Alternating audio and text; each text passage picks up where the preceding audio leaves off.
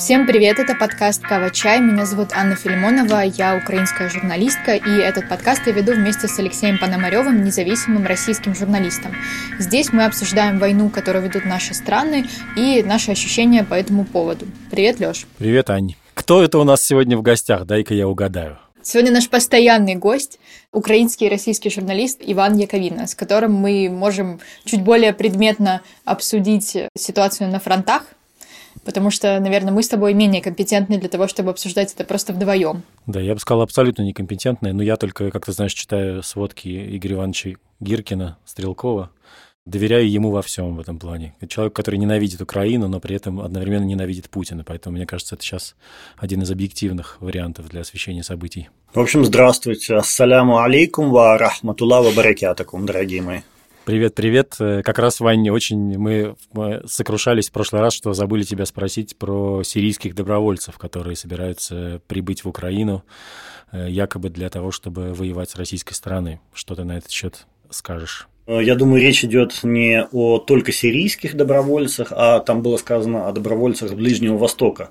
Скорее всего, подразумеваются и, может быть, даже какие-то иракские шииты и боевики движения Хезбалла, которые, э, террористического движения Хезбалла, оперирующего в Ливане, а также слыш, э, были разговоры также о ливийцах и даже о каких-то черных хлопцах из Центральноафриканской Республики. В общем, там большой набор людей вроде бы собирается собирается ехать в Украину воевать. Но, конечно, сирийская армия э, в первых рядах, потому что уже даже были видео, на которых э, сирийские солдаты сирийской правительственной армии объявляли о своей готовности умереть за Украину, точнее, за Россию в войне против Украины.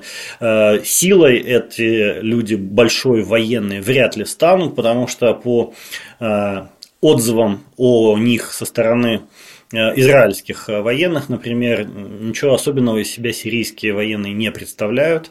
Э, да вообще, в принципе, арабы в большинстве своем не так, чтобы были супердисциплинированными и хорошо подкованными с военной точки зрения. Это, конечно, больше пропагандистская история, показать в первую очередь населению России, а также всем остальным, что вот не только к вам едут добровольцы, проклятые украинцы, но и к нам, к русским, едут добровольцы воевать за наше дело в Украине. Ну, э, я, откровенно говоря, думаю, что никакого, никакого большого влияния на боевые действия это не окажет история. Плюс э, вполне возможно, что самолеты с этими товарищами будут сажать э, турки, потому что другого а, пути, кроме как пролета над Турцией, для них из со стран Ближнего Востока просто нет.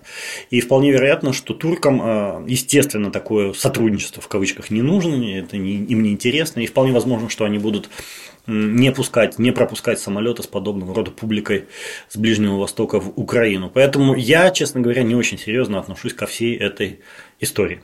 Да, на всякий случай, чтобы вы не подумали, что Ваня Яковина как-то вот изначально скептически настроен по отношению к арабам, хочу добавить, что Э, вообще-то еще он э, арабист при всех своих прочих несомненных достоинствах а, по образованию, да, Ваня, если я не ошибаюсь, ты же, э, это твоя специализация прям. Да, да. Так. Московский государственный лингвистический университет имени Мариса Тереза я заканчивал. Вот-вот. Ну хорошо, а более, тут более серьезная история, которая, я так понимаю, и в Украине обсуждается сейчас постоянно, это возможное вмешательство в войну Э, белорусских военных какое-то более крупномасштабное, чем было раньше, если оно было. Да, тут в Украине все это обсуждают, это реально э, прям серьезная тема для разговора. Аня, кстати, наполовину белоруска, насколько мне известно. Все так, все так. Так что, может быть, она знает больше даже о тайных замыслах Лукашенко. Но на самом деле ситуация следующая. Там, где сходятся границы Беларуси Украины и Польши. Это район города Брест и города Кобрин а, в Беларуси. Там сейчас формируется очень большая группировка а, белорусских войск. Там десантники, штурмовые какие-то подразделения, бронетехника. А, кроме того, самолеты и российские, и белорусские перебрасываются с аэродромов на севере Беларуси, в частности в городе Лида, на юг, прямо поближе туда к границы с Украиной, что, а, я думаю, может косвенно свидетельствовать о том, что действительно какая-то подготовка к вторжению ведется. Кроме того, в белорусских а, городах прошли учения по гражданской обороне, а белорусские солдаты сейчас массово надевают на себя красные, ярко-красные повязки на рукава себе и на ноги. С такими повязками э, действуют в Украине либо российские войска, либо войска непризнанных республик ДНР и ЛНР. То есть они одеваются примерно так же, как а, надевают, точнее, а, распознавательные знаки, такие же, как вот эти ДНРовцы. При этом сегодня была новость о том, что на Волыне, это крайний северо-запад Украины, поймали белорусского шпиона, который фотографировал расположение украинских войск, а также занимался сбором информации о, о мобилизации, о том, как, как, насколько активно она идет. Э, шпион уже там, в общем, признался в нежных руках СБУ, во всех своих ужасных деяниях и рассказал, что он работает на Беларусь. То есть, в принципе, исключать вторжение нельзя, нужно быть готовым. Но гарантии того, что такое вторжение случится, нет, поскольку для Лукашенко такое вторжение было бы, конечно, ну не смерти подобно, но несет в себе колоссальные риски э, дестабилизации обстановки внутри Беларуси и, возможно, даже какого-то мятежа бунта военных против него и против его власти. Поэтому, конечно, говорить о том, что вторжение предрешено нельзя, но многие показатели указывают на то, что действительно оно готовится как минимум. То есть какая-то подготовка к такому вторжению идет. Скажи, пожалуйста, а насколько вообще участие белорусов, белорусских войск может, э, ну не знаю, переломить ход событий в пользу России? Или, ну как бы, какой урон это может принести Украине? Вот так. Нападение Беларусь, э, белорусских войск на Волынь могло бы дать э, тактическое преимущество российской армии, осаждающей Киев. Дело в том, что сейчас эта армия, э, особенно с запада от Киева, она не может продвинуться на юг, мешают ей очень сильно украинские войска. Однако, если часть этих украинских войск будет оттянута на запад, на Волынь для сдерживания белорусского вторжения, то это развяжет руки российским подразделениям, наступающим на Киев с северо-запада украинской столицы. Таким образом, они смогут отрезать Киев и от Западной Украины, и от Одессы. То есть от двух ключевых э, важнейших поставщиков и припасов, и людей, и всего-всего для Киева. То есть, в этом смысле, конечно, белорусское вторжение имело бы смысл. Однако, надо, надо упомянуть, что Волынь – это регион с самыми такими серьезными бандеровскими, в прямом смысле слова, традициями. То есть это партизанский край. И там, как один мой товарищ сказал, если начнется вторжение, там даже мертвые встанут из могил для того, чтобы отбиваться от москалей. Поэтому, ну, в данном случае от белорусов, но сути дела не меняет. Поэтому, если белорусская армия попытается вторгнуться туда, то есть Волынь – это регион, тот регион Украины, где Э, война будет наиболее тяжелой для любой вторгающейся туда армии, самой тяжелой. То есть легкой прогулки не просто не получится, это будет что-то невероятно тяжелое для любой армии, белорусской, российской, неважно. Поэтому там, в принципе, на Волыне может даже сложиться такая ситуация, что не понадобится участие регулярной украинской армии для отражения этого нападения, хватит э, сил местной территориальной обороны, потому что там, в общем-то, вся Волынь поголовно, это прямо, прямо такая территориальная оборона. Там, если кто не знает, добывают янтарь.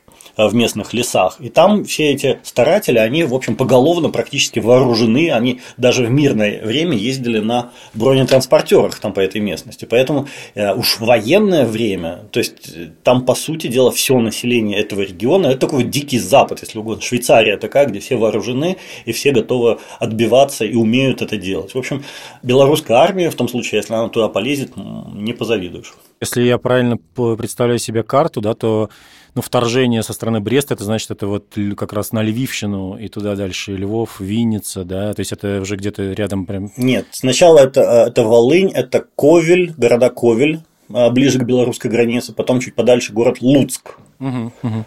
А если дальше идти, если дальше идти на юго-запад, там будет Львов от Луцка. Угу. Э, где-то, наверное, километров 200. И, а если идти на юго-восток, там будет Тернополь и дальше Хмельницкий, Винница. Ну, то есть это вот, э, я тут в этом смысле немножко переживаю за вас, потому что где-то вы в тех краях э, находитесь, и если там сейчас начнется вот эта вот вся история, Я не думаю, что стоит волноваться, поскольку дальше Волыни, я не, я не могу себе представить, что такое могло бы произойти, чтобы белорусская армия продвинулась дальше Волыни на юг.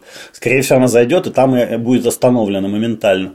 Плюс, надо еще сказать, морально-психологическое состояние белорусских войск. Никто не хочет воевать. 97% белорусов выступают категорически против участия своей армии, своих людей в этой войне. У них нет абсолютно ни малейшей мотивации для участия в боевых боевых действий. Просто я даже сказал бы, наверное, у них отрицательная мотивация, они не хотят в этом принимать никакого участия. Я думаю, при первой же возможности будут сдаваться в плен или, что составляет большой риск для Лукашенко, начнут поворачивать свое оружие против своих же генералов, своих же командиров, которые будут гнать их плетками буквально на украинские позиции. То есть э, именно в этом, собственно, и есть большой риск для Лукашенко. Эта война может сразу же стать моментально с первых же дней перерасти в войну гражданскую, в войну по свержению свержению режима Лукашенко. Потому что в обычное время, в мирное время белорусская армия, она сидит без патронов даже. И солдатам никто не дает ни оружия, ни патронов, чтобы они случайно что-нибудь не учудили. А в военное время им, конечно, придется раздать оружие и патроны.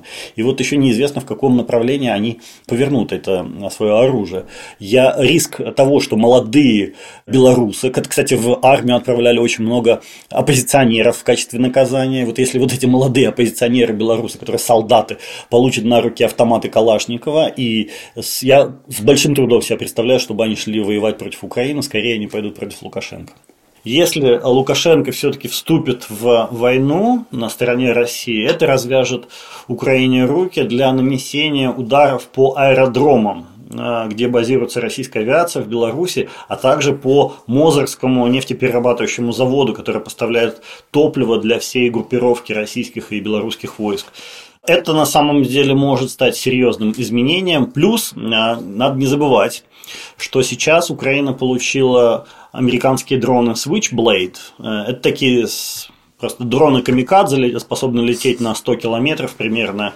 И э, практически без промаха поражать свою цель. Их можно настроить таким образом, чтобы они как раз уничтожали стоящие на земле самолеты. И если все будет хорошо, то с помощью этих дронов можно будет перебить, если не всю, то значительную часть российского военно-воздушного флота, базирующегося сейчас в Беларуси. То есть эм, это, в общем, тоже могло бы стать довольно важным изменением по ходу этой войны. А вот говоря о белорусах, мы очень часто, ну, как говорим о том, что Лукашенко может э, организовать э, как бы второй фронт, э, можно так сказать, но мы забываем о том, что огромное количество белорусов сейчас партизанит, в пользу Украины партизанит. Это я имею в виду. Вань, что, что на этом фронте?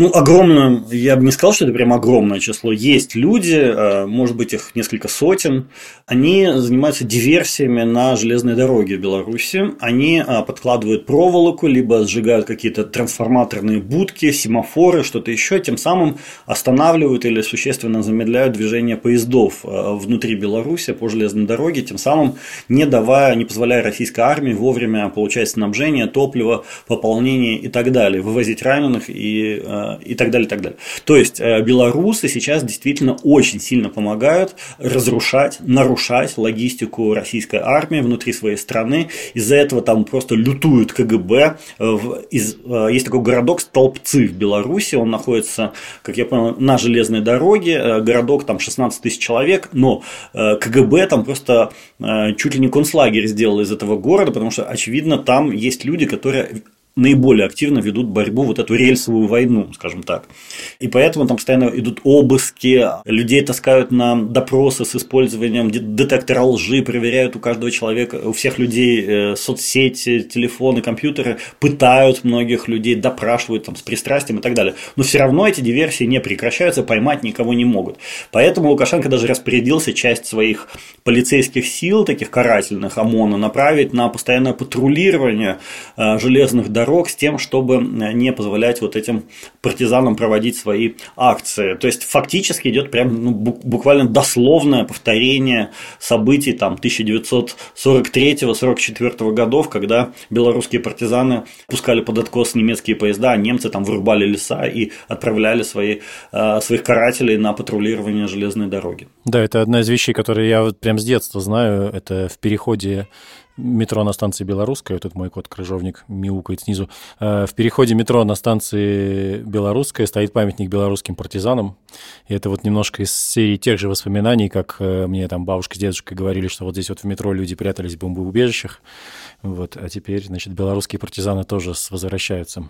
На самом деле, по поводу вступления Беларуси в войну, у меня вообще какие-то вот такие тревожные предчувствия в плане того, что это как бы еще один шажок к раскачиванию какой-то глобальной войнушки, которая может случиться, потому что, ну, когда уже две страны нападают на одну, как бы тут э, больше соблазн, скажем так, со стороны, там, не знаю, Литвы, Польши и так далее, еще больше поддержать Украину.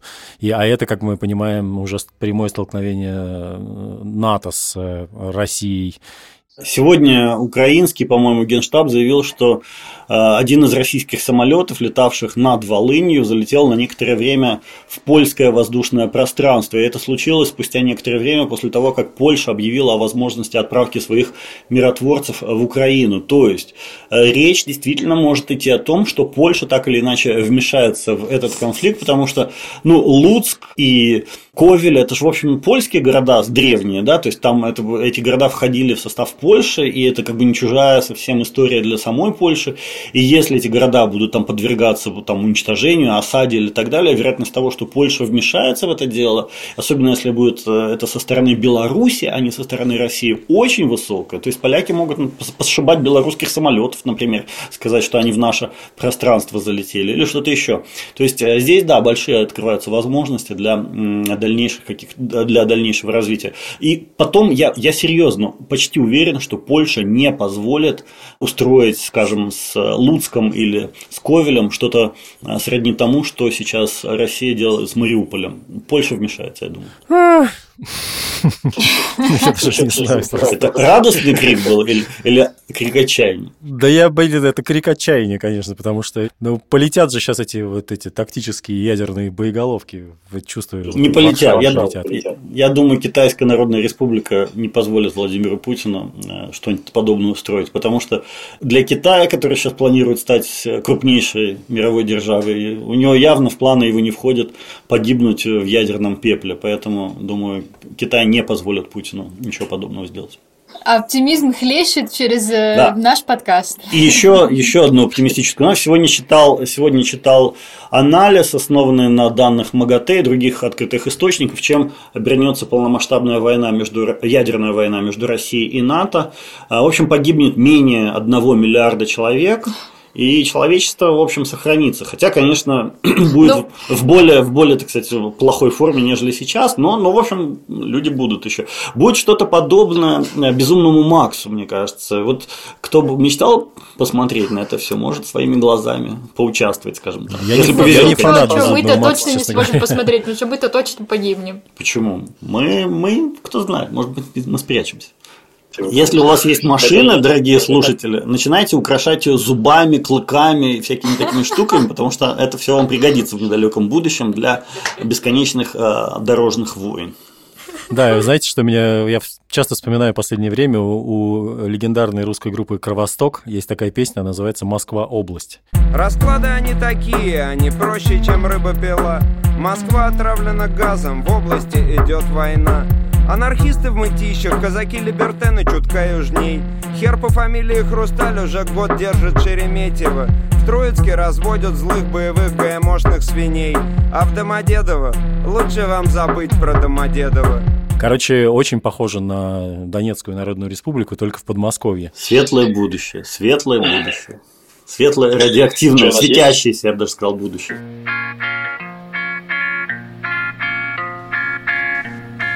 Спасибо, Ваня. Пожалуйста. За, за последние сводки с фронтов. Мне кажется, что э, несмотря на некую черноту твоих прогнозов, э, они все равно достаточно оптимистичные. За что тебе большое спасибо. Надеюсь, надеюсь нашим, э, наши слушатели немножко заразятся твоим оптимизмом. Зовите еще с большим удовольствием отвечу на любые ваши вопросы. Скажи, пожалуйста, по-сирийски что-нибудь на прощание еще. Да, ты точно сириец, да? Могу сказать «Ма то есть «до свидания». Друзья, спасибо, что слушали нас. Это был подкаст Кава Чай. Э, обязательно подписывайтесь э, на нас э, на тех платформах, где вы нас слушаете. И, пожалуйста, ставьте свои пятерочки в Apple подкастах, потому что это очень сильно помогает нам в выдаче. Меня зовут Анна Филимонова, и со мной этот подкаст ведет Алексей Пономарев. Почуемся. Услышимся.